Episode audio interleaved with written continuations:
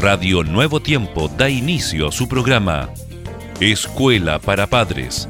Un momento para hablar acerca de los hijos y de nosotros, los padres. Bienvenidos.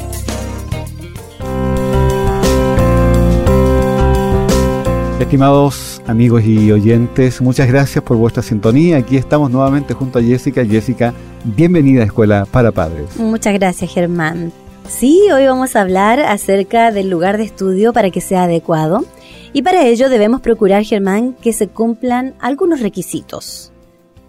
Jessica, el lugar debe ser siempre el mismo. De esta manera entonces se evita que nuestros hijos pierdan tiempo explorando un territorio al que no está habituado. Sí, y debe ser tranquilo y estar lo más alejado posible de estímulos que puedan distraerle, como la televisión, fotografías, radio, teléfono, juegos, etc.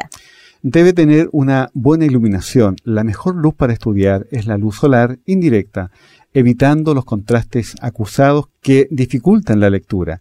En el caso de luz artificial, conviene que el foco de luz esté a su izquierda para evitar sombras o a la derecha si es que es zurdo. Debe estar también correctamente ventilado. El cerebro, queridos padres, es muy sensible a la falta de oxígeno. El mobiliario ha de ser adecuado, resistente y cómodo. La altura de la silla debe permitir que los pies apoyen sobre el suelo y la mesa debe ser de tamaño suficiente para distribuir en ella lo necesario y el material que se haya de utilizar debe estar en orden y al alcance de la mano. Todo debe estar fácilmente localizable.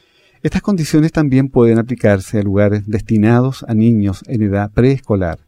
Nuestro hijo puede tener una zona reservada con material educativo específico para su edad donde poder jugar, pintar, leer, trabajar o simplemente hablar de las tareas del colegio. De este modo, queridos padres, en poco espacio de tiempo pero con constancia, podremos crear unos hábitos que irán adaptándose a medida que cambien sus necesidades educativas. Subrayamos, por lo tanto, Jessica, a esta hora que el lugar o el espacio para nuestros hijos es vital manos a las obras y esperamos que esto realmente pronto sea una realidad, si es que es el caso, ¿verdad? Bueno, ha sido realmente un gusto estar junto a ustedes y esperamos, Jessica, nuevamente volver a encontrarnos con nuestros amigos siempre aquí en Radio Nuevo Tiempo. La voz de la esperanza.